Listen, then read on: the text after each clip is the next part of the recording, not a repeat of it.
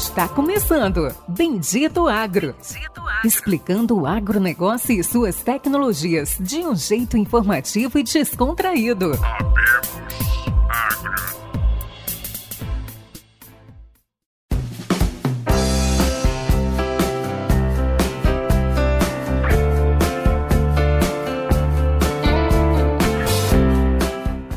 Todos os nossos amigos do Bendito Agro, sejam todos bem-vindos a mais um episódio Bala, mais um episódio especial, um episódio com muito conhecimento, um episódio com uma pegada muito técnica, um episódio que a gente tem hoje um grande mestre, um grande professor, eu tive a oportunidade de fazer um curso já junto com ele. Então, hoje conheço o nosso entrevistado, Lucas Amaral, 36 anos, engenheiro agrônomo formado na UFSCar São Paulo, com mestrado e doutorado em fitotecnia. Lucas trabalhou com sensores de recomendação de adubação nitrogenada em cana-de-açúcar. Desde 2015, é professor na Faculdade de Engenharia Agrícola da Unicamp. Orienta alunos de graduação, mestrado e doutorado em pesquisas relacionadas à agricultura de precisão.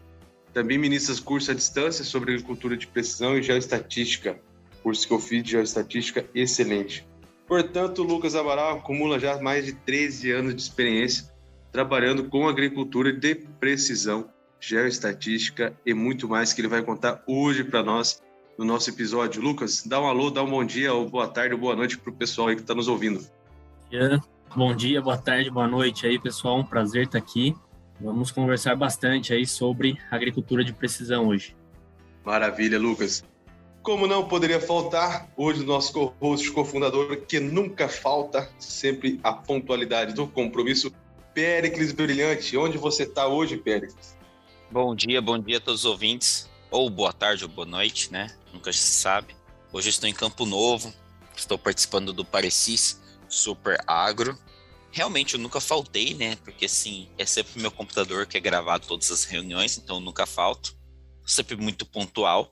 E estamos aqui em Campo Novo dos Parecis, aqui participando da feira. Então, qualquer ouvinte, né? Na verdade, não é nem para chamar os, os ouvintes, porque já vai ter, quando soltar o episódio, já vai ter acabado a feira.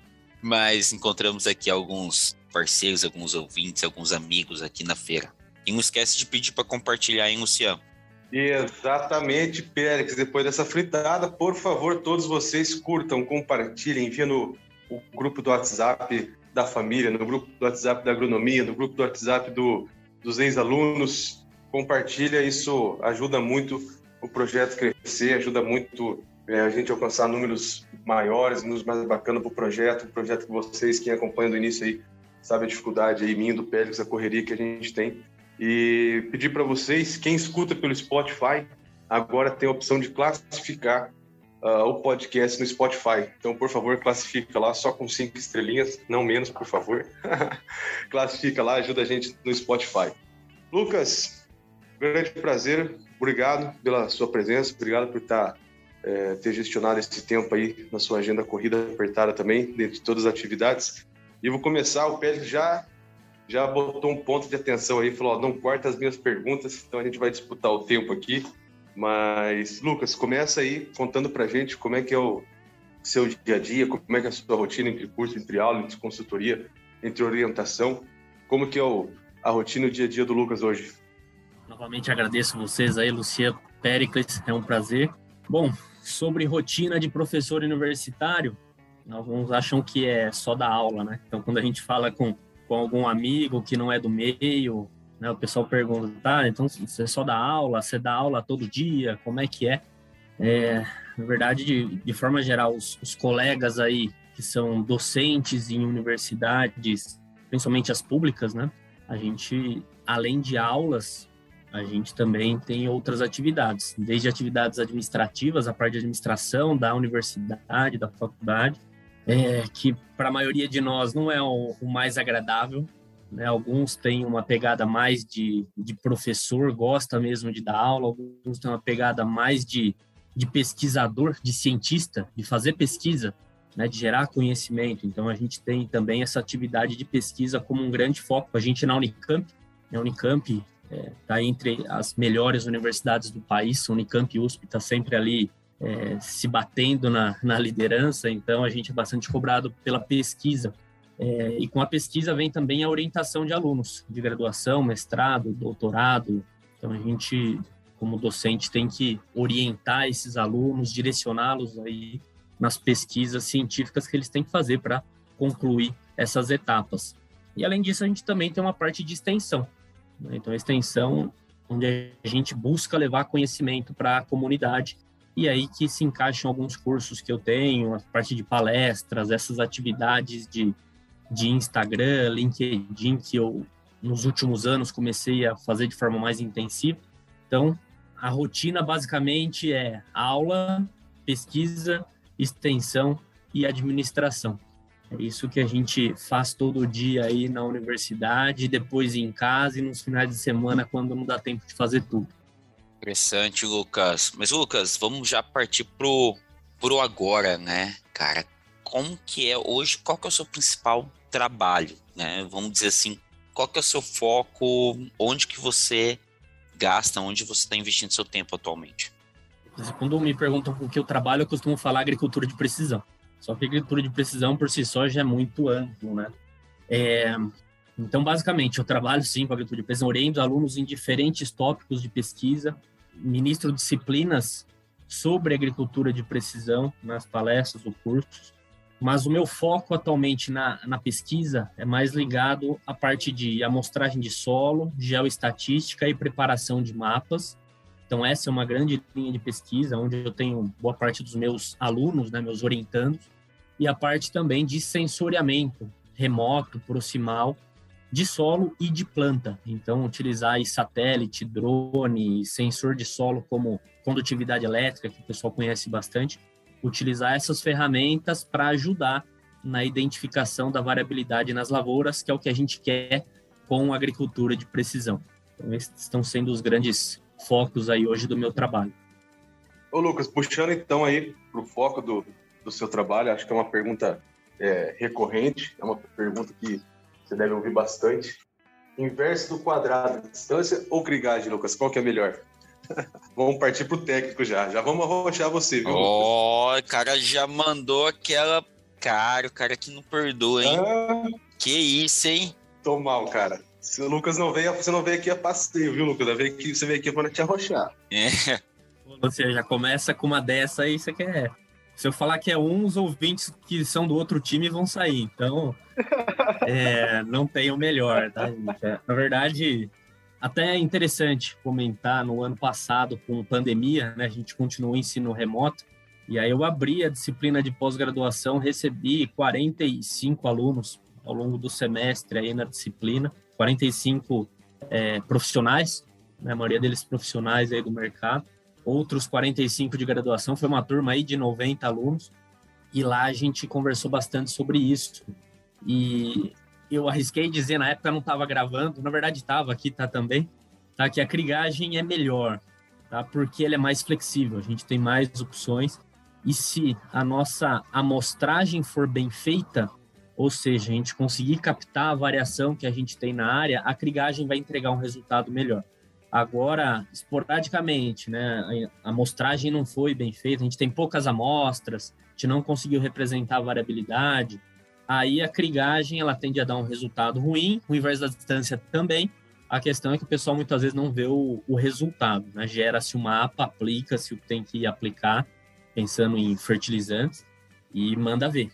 Tá? Então, assim, melhor é a crigagem, é, desde que a nossa amostragem seja bem feita, até porque a gente consegue trabalhar, além de fazer uma predição só baseada com, com as amostras, baseada nas amostras, a gente pode utilizar outras variáveis como condutividade, imagem de satélite, produtividade, colocar tudo isso no modelo e ter um mapa mais detalhado. Lucas, qual é o mapa mais importante hoje, cara? Você fala assim, o que, que o cara tem que ter na mão? Antes disso, vou tomar a liberdade de falar a agricultura de precisão. Tá? A agricultura de precisão, que é, é uma forma de gestão que a gente quer levar em conta a variabilidade, as diferenças que a gente tem ao longo das áreas. Inclusive, um colega comentou um dia que a agricultura de precisão é fazer a agronomia bem feita de forma localizada. Ao invés de pensar no talhão como um todo, a gente trata cada pedacinho diferente. Então, para fazer isso, o mapa que eu considero mais importante é a informação da planta um dado de produtividade, principalmente. Né? Então, um mapa de produtividade bem feito, um, vários anos de mapa de produtividade, isso dá uma, uma informação ou bases para conseguirmos informações muito relevantes, tá? Porque daí a gente consegue entender onde que está produzindo mais, onde produz menos e aí sim conseguir entender, interpretar, tá, produz menos por quê? A gente vai no campo, a gente casa ou integra outras informações para entender por que, que produz menos em algumas regiões. E daí que a gente tem grandes ganhos, porque a gente consegue tratar essas regiões para aumentar a produtividade. Ou se for alguma região onde a gente não tem muito o que fazer, pegar um solo ali que é pura areia, que é muita pedra. Bom, ali em termos de manejo não tem muito o que ser feito. Basicamente a gente vai economizar ali. Talvez até deixar de plantar a cultura que a gente está colocando. Colocar uma cultura mais rústica, um cultivar, pode ser um cultivar mais rústico, tomar uma decisão com base nesses mapas de produtividade.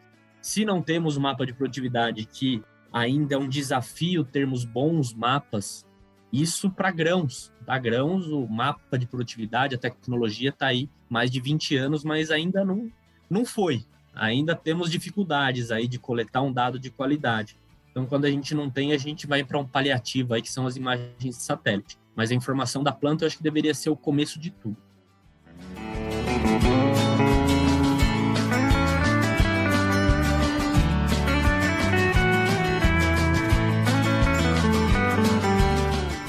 Lucas, é um ponto bacana e importante que você falou.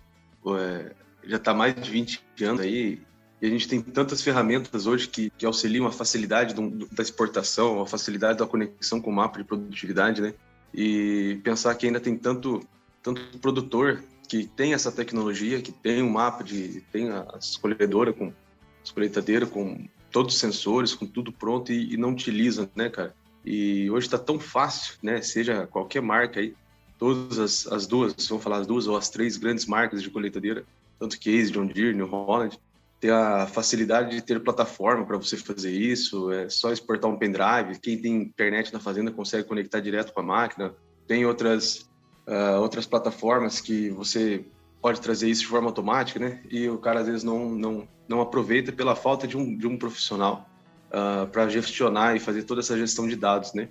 Toda fazenda praticamente hoje tem balança, se não tiver balança, pode calibrar isso com a balança de sapato, que é um investimento barato também de você fazer e pensar que é o maior dado ou o dado de maior importância dentro de uma, dentro de uma cadeia de dados uh, de agricultura de precisão. Isso não, não é feito, é uma coisa que entristece um pouco é, a gente. A gente sabe que todos os grandes grupos têm estrutura, estão estruturados, estão, estão fazendo isso. Quero voltar um pouco é, sobre a amostragem.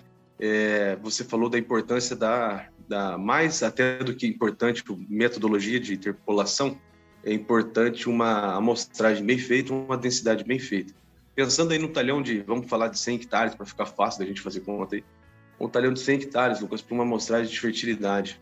O que, que, seria uma amostragem mínima? Ou uma amostragem, é, o mínimo do bem feito que eu, que, que eu poderia fazer? É, hoje, pelo preço que está a soja, se eu for fazer conta por hectare em amostragem de solo, a gente está falando de alguns quilos de soja só, né? Hoje está muito fácil fazer conta para várias coisas, né? Então, com a saca, não sei quanto que está atualizado aí, Pélix. Pélix está mais por dentro do mercado no Brasil aí, eu estou aqui na Colômbia, mas é, uma amostragem completa ou uma análise de solo completa aí, acho que representa aqui uns 4, 5 quilos de soja por hectare, acho que nem isso. É, o que, que seria uma amostragem minimamente bem feita, Lucas? Uma densidade amostral? Tá, essa é uma pergunta que, que sempre aparece, tá? A questão de densidade amostral. Então, eu vou começar provocando um pouco que a gente poderia ter 10 amostras nessa área. 100 hectares, a gente divide essa área em 10 e coleta 10 amostras. A questão é que daí a gente não vai ter um a gente não vai ter uma interpolação com 10 pontos. Tá? A gente pode trabalhar com o conceito de zonas. Zonas de manejo. O pessoal chama bastante zona de manejo, eu não gosto dessa, desse termo, porque zona de manejo é, um, é algo mais mais complexo. Tá, mas dividir essa área, olhando para solo, para relevo, dividir em 10 glebas homogêneas, que a gente aprende nas aulas de fertilidade do curso de agronomia, divide em 10 glebas homogêneas e coleta 10 amostras compostas. Né? E daí a gente vai ter 10 doses de fertilizantes é, na área toda. Mas o que a gente faz, e vem sendo feito aí nos últimos também uns 20 anos aí, é, é amostragem em grade, para daí a gente pegar esse resultado de cada ponto coletado na área e fazer uma interpolação.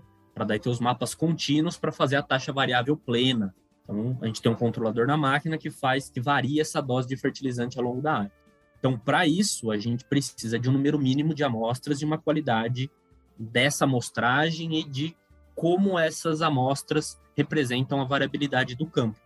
Então, não existe um número, tá, Lúcia? É, é para você ter ideia, nas minhas pesquisas aqui, eu sempre trabalho em torno de uma amostra por hectare, talvez até duas amostras por hectare. Agora, vocês na prática aí, pessoal prestando serviços, agricultores, é, argumentam que essa é uma amostragem que é muito cara de ser feita. E é mesmo. Né? Então, imagina a gente coletar uma, amostra por hectare. Se for 100 hectares só que você vai trabalhar, tudo bem, mas geralmente é uma fazenda de mil, 10 mil hectares. Então, esse custo vai elevando. É, eu costumo trabalhar com essa densidade porque geralmente eu consigo ter uma dependência espacial para permitir a interpolação. Tá? Então, não tem uma amostras aleatórias, eu tenho uma amostra parecida com a outra em função da distância que permite eu ter interpolação. Agora, tem áreas que uma amostra a cada 4 hectares eu vou conseguir essa dependência espacial. Então, eu poderia ter uma amostra a cada 5 hectares nessa área, dependendo da variabilidade que eu tenho. Então, áreas mais de, de Mato Grosso, né, o Péricles está por aí, são áreas de pegar os chapadões ali, áreas mais homogêneas, talvez uma amostra a cada 5 hectares eu consiga um bom desempenho com a interpolação. Agora, se a gente for para áreas mais bagunçadas, entre aspas, né, mais um solo mais movimentado, talvez uma amostra por hectare não seja nem suficiente. É, então aí depende bastante, por isso que eu falo que é sempre importante o, o, técnico ter conhecimento da área, levantar, tem dados de graça e tem imagem de satélite de 40 anos para a gente explorar variabilidade, tem um monte de sensor disponível, a gente pode ter informações anteriores para entender se a área é muito movimentada, é mais homogênea, e daí começar bem feito, começa caprichando um pouco mais, ah, coletei a amostra demais, ótimo, o ano que vem a gente é, melhora e é mais eficiente nisso. Então, não tem um número, tá? Não, não posso arriscar um número para você, mas é muito conhecimento técnico aí e melhorando ao longo do tempo também. Não é porque a gente começou com uma amostra a cada um hectare, uma amostra a cada dois hectares, a gente vai continuar assim. A gente vai refinando. Até porque depende da propriedade do solo que a gente está medindo. Textura, talvez uma amostra a cada 10 hectares já tenha um resultado legal. Fósforo, a gente colocar uma amostra a cada 50 metros, talvez não vai ficar bom ainda. O fósforo é muito complicado. Então tudo depende aí. Essa resposta típica do agrônomo vocês conhecem bem. Eu gostaria de fazer uma pergunta. Tem dois pontos, né? Primeiro, vamos separar. Uh, a questão do histórico de imagens, eu acho isso eu acho um dos maiores potenciais que poucas pessoas usam, é, fora do, do mundo da agricultura de precisão. E um mapa que sempre me incomodou muito, que eu sempre achei muito mal feito, perdão aí a todos que fazem, é o mapa de nematóides. E por quê? É muito caro a coleta de nematóides. E ocorre que normalmente se faz. A gente nunca tem uma boa percepção de como está seu mapa de nematóides. Por que, que isso ocorre, Lucas? Porque é um ser vivo, você consegue usar estatística de variabilidade via imagens para coletar um melhor mapa de nematóides? Como que hoje o pessoal faz? A questão do nematóide, eu nunca trabalhei tá, com mapeamento de nematóide de fato, mas eu vejo o pessoal fazendo pesquisa a respeito. É, tradicionalmente, eu não sei nem como o pessoal fazia, tá? mas hoje o pessoal tem feito realmente é por, por sensoramento remoto, seja por drone, seja por, por imagem de satélite, mas mais satélite cada vez mais, mais acessíveis e com melhores resoluções, permite a gente ter, conseguir enxergar as reboleiras. Então, basicamente, o sensoramento remoto de forma geral, seja drone, seja satélite, a gente vai conseguir ver regiões, olhando para a vegetação, né? Então tem a vegetação instalada, eu vou conseguir identificar regiões com vigor menor da cultura. É, o pessoal tem feito isso. Ó, essa aqui é uma área com problema de nematóide. Então, o levantamento, seja com a ferramenta que for, né, drone ou satélite, identifica se essas regiões de baixo vigor e aí, geralmente, o pessoal vai para campo e coleta as amostras para nematóide nessas regiões de baixo vigor ou assume-se que é nematóide e faz o tratamento dessas áreas, mas aí a gente está perdendo eficiência, né? Então, até dá para ver o histórico, né? Se a gente pensar em imagem de satélite, a gente consegue pegar safras anteriores. Se aquela é uma mancha de nematóide persistente, vai estar tá sempre produzindo menos ali. Então, você tem mais certeza onde você vai é, coletar essas amostras. É muito mais eficiente do que fazer uma amostra a cada X hectares para nematóide, porque a gente pula a reboleira, é, gente tem um mapa muito complicado de ser interpolado. Interpolar esse tipo de dado nem, nem arriscaria uma crigagem univariada. Se a gente for para outros tópicos mais avançados, tudo bem. Então é isso que eu vejo o pessoal fazendo, tá? Censuramento remoto, enxerga as manchas e vai ver se é nematóide mesmo nesses pontos. É, na prática, na prática é muito, é muito isso mesmo que, que acontece. Eu trabalhei numa empresa de agricultura de precisão, a gente tinha esse, esse o serviço de mapeamento de nematóide. E a própria coleta do, do, do, nematóide já é, é um negócio complicado, né, Pérez? A coleta, o acondicionamento, o transporte até o laboratório. É, então, você tem um laboratório, depende da região, é, ter um laboratório perto, acondicionar essa amostra num quarto frio até você conseguir sair da fazenda, levar essa amostra dentro de uma caixa de isopor. Então você tem que ter um cuidado muito maior.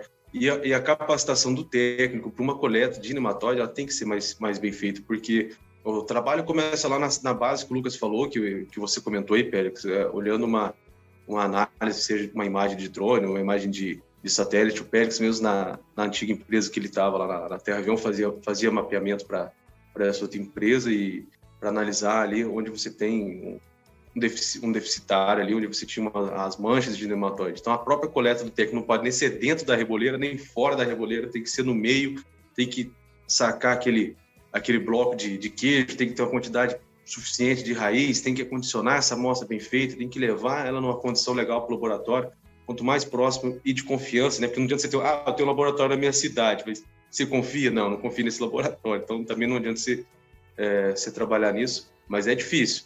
É, e caro, e caro. Fazia uma análise ali a cada. É, para pivô, trabalhava ali de 6 a 8 hectares, para área de sequeiro de 10 a 12 ali, e era um, era um dos pedidos ali, era um dos, dos negócios mais difíceis de vender, que o pessoal achava caro. Quando o cara tinha muito problema com nematóide, que ele tinha consciência que aquilo ali estava levando o sócio oculto dele, né? Tava levando o dinheiro embora mesmo, ele, ele fazia. Mas é uma pegada difícil, viu, Pérez?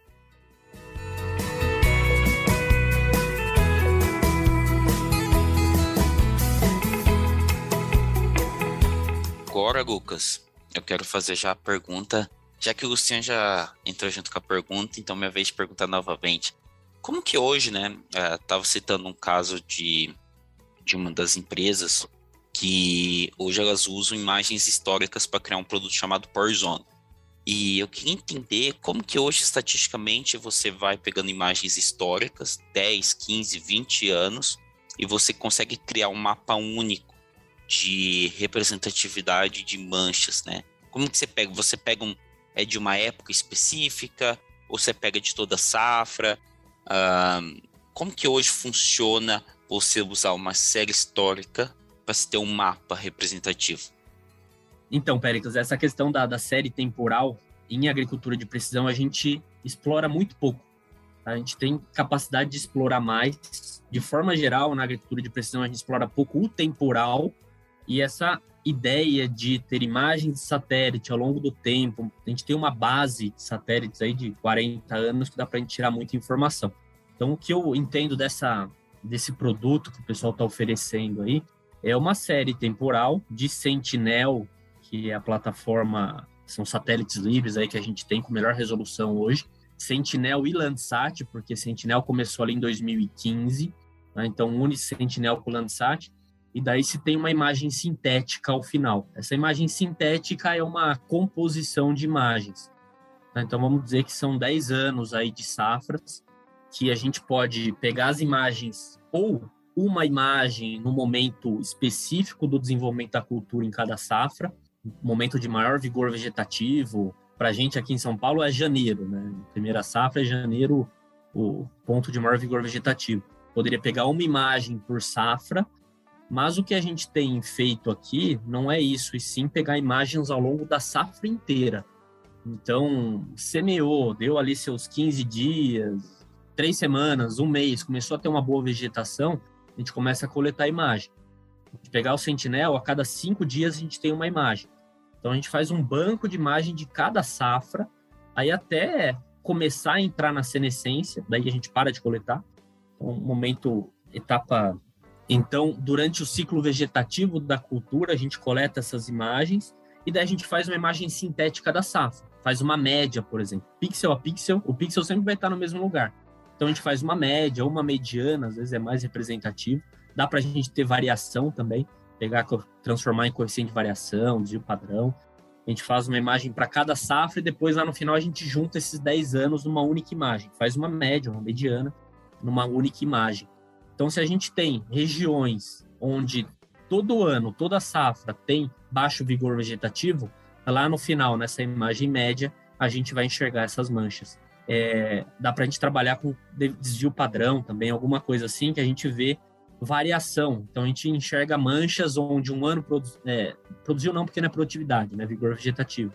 Um ano onde o vigor vegetativo foi muito alto, no outro foi muito baixo, no outro muito alto. Então, a gente tem alto desvio padrão. É, então, é assim que é mais ou menos composto essa, esse tipo de produto. Então, uma série temporal ao longo da safra. Então, aí elimina-se imagens com nuvem, imagens com problema, tem só imagem boa para depois ter uma imagem que representa esse ciclo todo aí, de, nesse exemplo de 10 anos. Lucas, puxando um gancho aí, continuando um pouco aí com a, com a pergunta do Pericles, é, muitos pesquisadores, muito, muita pesquisa, muitas pessoas que trabalham, muitas empresas de agricultura de precisão, muitas empresas que fornecem. Fala-se muito hoje na cabeça do produtor, o produtor escuta muito, né? As pessoas do campo escutam muito não, porque eu tenho um modelo, não, porque o meu modelo analisa de certa forma assim, porque o meu modelo consegue calcular isso, consegue calcular aquilo. O que, que seria assim um conceito de modelo, né? Primeiro para quem está tá, tá nos ouvindo, e o que, que seria um, um início assim de um modelo é, interessante? Ou o que, que pode fazer parte desse desse modelo a princípio para quem vai começar ou para quem já começou e quer, ah, eu, tem dois anos que eu coleto análise de solo e agora qual é o próximo passo, né? ou quem realmente quer começar. O que, que teria que fazer parte desse modelo e para começar a gerar assim uma tomada de decisão, para o produtor começar a enxergar mesmo de fato, uh, não uma economia, mas uma eficiência de gasto, uma eficiência de investimento dentro da, da, da propriedade dele, porque não é, não é, não vamos falar em gasto, né? mas muitas vezes o produtor às vezes não consegue enxergar isso, né? Consegue enxergar o retorno, né? E é o mais importante, é o playback do trabalho que você está fazendo, é o playback do retorno da agricultura de precisão. O que, que seria um modelo, primeiro conceito, né? E o que, que seria um modelo padrão, assim, para a gente começar bacana, começar com um trabalho bem feito? É difícil de, de saber o que o pessoal chama de modelo aí, né? Porque você tem modelo para quê? Eu poderia chamar um algoritmo. Bom, é uma palavra mais chique ainda é, mas em essência, basicamente, modelo a gente entra com um dado ou com alguns dados para sair com uma decisão ou com uma predição, com alguma estimativa. É, e aí tudo depende do que a gente quer fazer. Né? A gente pode, a gente tem modelos de previsão climática. Né? Então prever o clima, prever. Eu estava vendo o episódio de vocês aí com a parte de, de El Ninho, Laninha. É, então são previsões climáticas. A gente tem modelos ali onde entra a movimentação de, de atmosfera, de nuvens e tudo mais, e entra lá as predições. É, nessa mesma linha, a gente pode ter modelos de predição de produtividade. Então, para entender onde que vai produzir mais ou produzir menos, ou espera-se que produza mais ou produza menos. Então, quais variáveis vão entrar nesse tipo de modelo? Se é um modelo regional, muitas vezes entra é, clima, tipo de solo, e, e é isso para ter uma predição de safra. Depende bastante tá? O que, que vai ser gerado com esse modelo. A gente está falando bastante de amostragem aqui, então tem os, os modelos para direcionar onde coletar as amostras.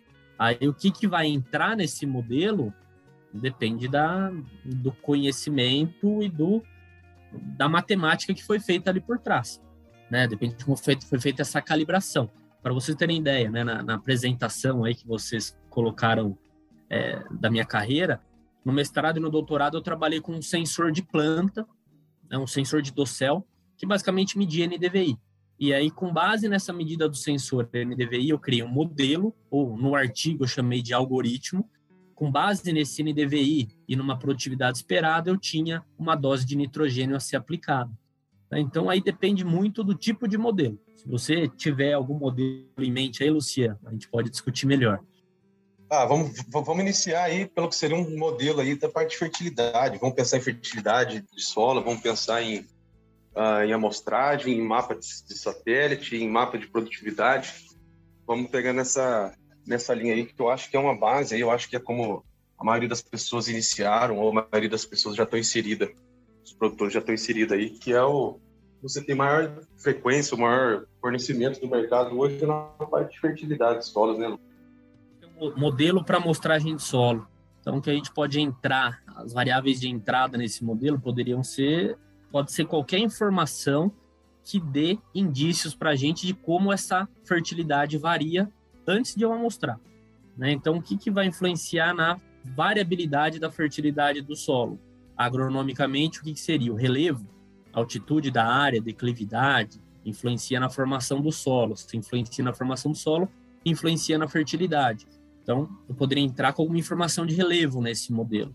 Uma outra informação que o pessoal tem falado bastante, condutividade elétrica do solo. Eu posso ter um sensor de condutividade elétrica passando na área. Esse sensor dá uma baita de, uma, de um indicativo de variabilidade de solo. Varia a condutividade, varia o tipo de solo. Então, posso entrar com essa informação também. E eu posso entrar, por exemplo, com alguma informação de cultura. Entrar com uma imagem de NDVI, um histórico de NDVI, um mapa de produtividade. É, por quê? Alguma informação da cultura da planta. Porque eu espero que se tem manchas de fertilidade, a planta vai identificar isso. Baixa fertilidade, baixo vigor de planta. Então, posso entrar com esses, essas três informações. Vamos dizer que seja relevo, condutividade e uma imagem de NDVI. Coloca esses três modelos numa, num modelo, essas três informações no modelo para amostragem de solo. E aí, o que, que meu, meu modelo vai fazer? Ó, se você quer representar essas três, eu vou indicar esses pontos de amostragem de solo para você. Né? Então, faz esse, essa distribuição dos pontos amostrais com base na variação dessas três variáveis. É, na parte de geração de mapa, a mesma coisa. Pode entrar essa informação de, de fertilidade que foi amostrada, pode entrar produtividade, por exemplo, para a gente ter noção de extração. Então, eu tenho duas variáveis aí, o teor no solo e a extração. E aí eu saio com uma predição, com uma recomendação de fertilizantes é, mais complexa do que se eu entrasse só com a informação de hum, disponibilidade de fósforo, por exemplo. Eu entro com a disponibilidade de fósforo e com a produtividade histórica, eu consigo ter ideia de extração. Então, nessa linha que a gente consegue criar alguns modelos aí, modelos de predição de, de planta daninha. Então, tiro imagem com o drone e aí eu tenho um modelo preditivo ali para dizer o que, que é planta daninha e o que, que é cultura, ou qual a planta daninha. Então são todos os modelos aí gerados na no que a gente tem chamado de agricultura digital. E coletas todas essas informações para ajudar o agricultor na tomada de decisão. O que você acha do conceito de agricultura digital, Lucas? Você, a agricultura digital hoje, para mim, é agricultura agricultura bem feita. Acho que agricultura digital é mais um nome comercial do que outra coisa porque é basicamente a gente ter ferramentas digitais na agricultura. Então a gente não pode fazer agricultura bem feita sem é, ferramentas digitais. Eu acho que isso não é verdade. Tá? A gente consegue fazer agricultura bem feita também. Eu acho que é um termo mais comercial e é para onde a gente vai. A gente sempre vai ter. Hoje, a gente tem tecnologia, a gente tem o digital em tudo na nossa vida. Então, natural que a gente vai ter também na agricultura por imagem de satélite, inteligência artificial, sensores diversos embarcados nas máquinas. Isso é algo que está aí para ficar. Costumo dizer que daqui a pouco a gente não vai ter mais essa agricultura de precisão mesmo. Agricultura de precisão é levar em conta a variabilidade, fazer tratamento localizado. agricultura digital, usar tecnologia digital no campo. Basicamente, o que a gente tem que ter hoje é uma agricultura baseada em dados. Então, tenho dados de dados digitais, dados medidos no campo, dados que o agricultor julga relevante, tudo isso balizando um manejo é, mais eficiente, uma produção mais eficiente aí. Então, agricultura digital, ok, acho que é uma baita de uma propaganda, um nome legal, mas é um conceito que veio para ficar. Toda essa ferramenta digital hoje gera muito valor para o agricultor, para as empresas, isso é fato. E vai ser cada vez melhor isso daí, sem dúvida.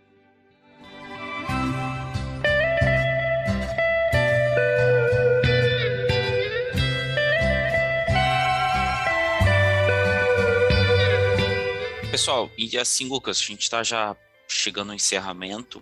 Queria que hoje, né, igual você estava comentando com, com o Luciano, pudesse dar algumas das dicas como que é a melhor forma do cara ter, né, conseguir ter um mapa de produtividade de uma forma mais simples possível, porém mais aferizada, né? Porque assim, hoje talvez seja um dos principais pontos. Quase ninguém tem, poucas pessoas têm mapas de produtividade que eu acho que hoje é o principal mapa que você usa, até mesmo para agricultura de precisão. Ah, é o mapa final de resultado. Mapa de, de produtividade, esse mapeamento não deslanchou, que se continuasse como, como estava, eu acho que não deslancharia. Mas hoje, com essa agricultura digital que a gente está comentando, então é possível troca de comunicação, é, troca de dados de forma rápida, processamento em nuvem. Então, a gente hoje tem mais facilidades com a coleta, análise e processamento desses dados de produtividade. Então, a gente não fica, a gente ainda fica, mas em pouco tempo a gente não ficará mais dependente do de parar a colhedora, ir lá com o pendrive, tirar o dado, ir para o escritório, processar isso, é, ter toda uma subjetividade na análise hoje é muito trabalhoso. Apesar de ser simples, é trabalhoso de ter esse dado de produtividade. É, então, acho que é algo que ainda a gente vai melhorar essa adoção.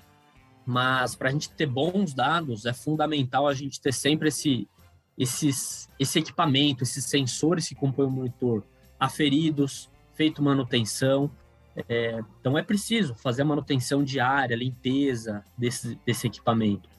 É preciso cuidar para ter um dado de qualidade e também ter as calibrações necessárias. O Luciano comentou aí de, de balança de sapata, de ter balança na fazenda. É importante a gente aferir quanto que foi a produtividade numa área, quanto que o monitor disse para a gente calibrar o monitor. Tá? Isso é fundamental. Uma das facilidades que está aparecendo no mercado agora são as colhedoras com uma balança integrada que de tempos em tempos ela pesa o que tem ali no, no recipiente de armazenagem da colhedora para fazer essa calibração meio que em tempo real. Então, isso pode facilitar bastante essa prática. É, então, basicamente, tem que cuidar. O, o, agricultor, né, o dono desse dado, ele tem que entender a importância dele para gastar os esforços necessários para ter uma boa qualidade desse dado. E isso pode ser ter que parar a colhedora um pouco, ter que ter um técnico específico para fazer isso, ou ir para campo coletar esse dado no pendrive se a gente não tiver comunicação. É, então a gente precisa de, de, bastante cuidado aí, porque no automático a gente não consegue. Para você ter ideia, alguns trabalhos que a gente tem conduzido aqui, a gente está com dificuldade porque o agricultor na área experimental plantou dois cultivares, três cultivares diferentes de soja, de sorgo, e aí mudou o cultivar, muda o padrão da o patamar da produtividade. E daí a gente acaba não conseguindo analisar tudo junto, dificulta é, direciona a amostragem, dificulta criar zonas de manejo, as famosas zonas de manejo. Então aí é, é complicado. Então não é uma tarefa fácil não. A gente precisa de pessoal dedicado e entendendo a dificuldade e o valor do dado. E uma informação de, de variedade, né, que pode ser trocado no monitor ali, você ter os mapas separados, né? Um operador, é, uma mão de obra mais específica, mais capacitada, ou uma pessoa para estar tá acompanhando, né? Só pode ir lá no monitor e alterar essa variedade, que você teria isso isso separado. É uma coisa que acontece muito, pessoal insere uma variedade ali no começo ali e colhe tudo e acaba não, não trocando. Lucas, você que está inserido na universidade, na pesquisa e tudo mais, conta um pouquinho para nós aí do que está vindo de novo, do que está vindo de novidade, qual que é o, os próximos lançamentos aí, uma visão do, do futuro aí para a gente encerrar e puxar para o encerramento. Vamos puxar para uma visão do futuro aí. O que está vindo de de novo aí que você acha que vai fazer sentido comercialmente, né? Porque de novidade tem muita coisa, né? Mas o que, vai uh, ser o próximo produto ofertado e comercialmente, a visão do futuro aí, do que está vindo de pesquisa aí dentro da universidade? Tendencioso, né? Sou tendencioso para abordar as coisas que eu tenho trabalhado, mas com essa com essa questão da gente poder processar dado, dado em nuvem, sensores e tudo mais, né? Que é essa ideia da agricultura digital, cada vez a gente vai ter mais é, possibilidades de predição de fatores de produção. Então, colocando aí esse monte de informação que a gente consegue coletar hoje no campo, até de forma remota, tudo isso em modelos de predição, como que a gente comentou, aprendizado de máquina, inteligência artificial, prevendo ou predizendo é, variáveis importantes aí para a tomada de decisão, seja clima, seja infestação por pragas, pragas, doenças daninhas. É, essa parte de visão computacional e predição, acho que é um grande caminho aí que a gente já está andando, né? Já tem muito produto sendo ofertado e a gente vai cada vez melhorar isso. E aí, com esse monte de dado, a gente fala bastante da fertilidade, da adubação, tudo isso daí colocado também nos modelos de predição de fertilidade do solo, de propriedades do solo, como utilizar uma regressão da crigagem ou crigagem da regressão, aí que a gente trabalha aprendizado de máquina mais a parte de geoestatística. Então são são tendências aí que eu tenho trabalhado. Agora, na prática de campo aí é muito essa essa oferta de produtos é, para otimizar a tomada de decisão do agricultor, predições, previsões de forma geral, acho que é o que está aí é, chegando e cada vez vai ser mais assertiva, mais exata nessas predições e podem ajudar mais o agricultor. Não, perfeito. É, Lucas, acho que a gente está aí no final. Você foi explicou bastante um pouco de tudo da agricultura de precisão. Basicamente é quantificar a variabilidade. acho que gostei desse resumo. Como quantificar a variabilidade da sua fazenda e ter algum objetivo, né? E, e ter e buscar seu objetivo de, de trabalho. Ah, obrigado a todos os ouvintes. Luciano, você quer fazer alguma pergunta? Lucas, você tem uma consideração final? Eu acho que a gente pode buscar um encerramento. Não, perguntei um monte. Se eu vou começar a perguntar, né, vamos ter que gravar outro episódio aí. Vou deixar para o é. Lucas aí para uma, uma próxima oportunidade. É, para quem está nos ouvindo, chegou até aqui, ficou dúvida, ficou alguma pergunta, manda lá no Instagram, manda no LinkedIn, entre em contato com a gente. A gente marca uma segunda rodada com o Lucas aí. Vou deixar aberto para o Lucas fazer aí, a, se quiser falar alguma coisa, alguma consideração final, fica à vontade, Lucas. É, basicamente é isso, a agricultura de precisão é a gente identificar, medir essas diferenças, essa variabilidade e tirar proveito disso. Também nada adianta a gente só medir e não tirar proveito, né? A gente tem que tomar decisões gerenciais baseadas nessa variabilidade que é o conceito que meu orientador de, de mestrado e doutorado, professor Molim, sempre, sempre trouxe e continua trazendo aí para gente. É, bom, acho que a gente falou bastante, realmente, tem bastante assunto a ser discutido, tá? é, é sempre um prazer falar a respeito.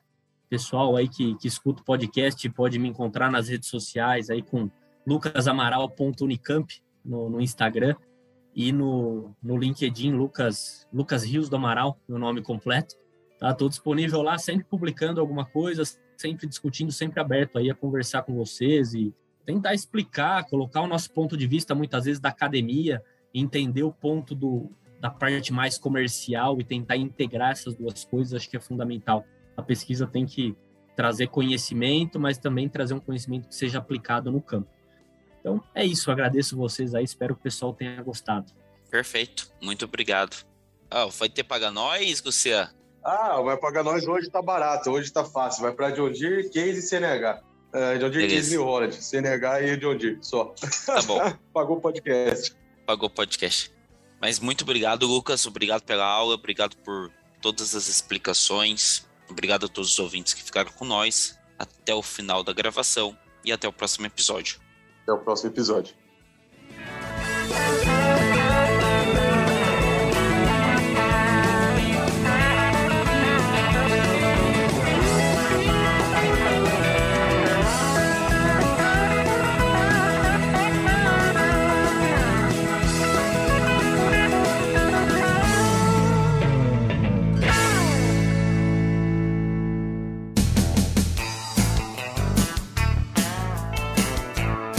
Você ouviu Bendito Agro. Acompanhe o nosso programa nos principais aplicativos de podcasts e fique por dentro das tecnologias envolvendo o agronegócio.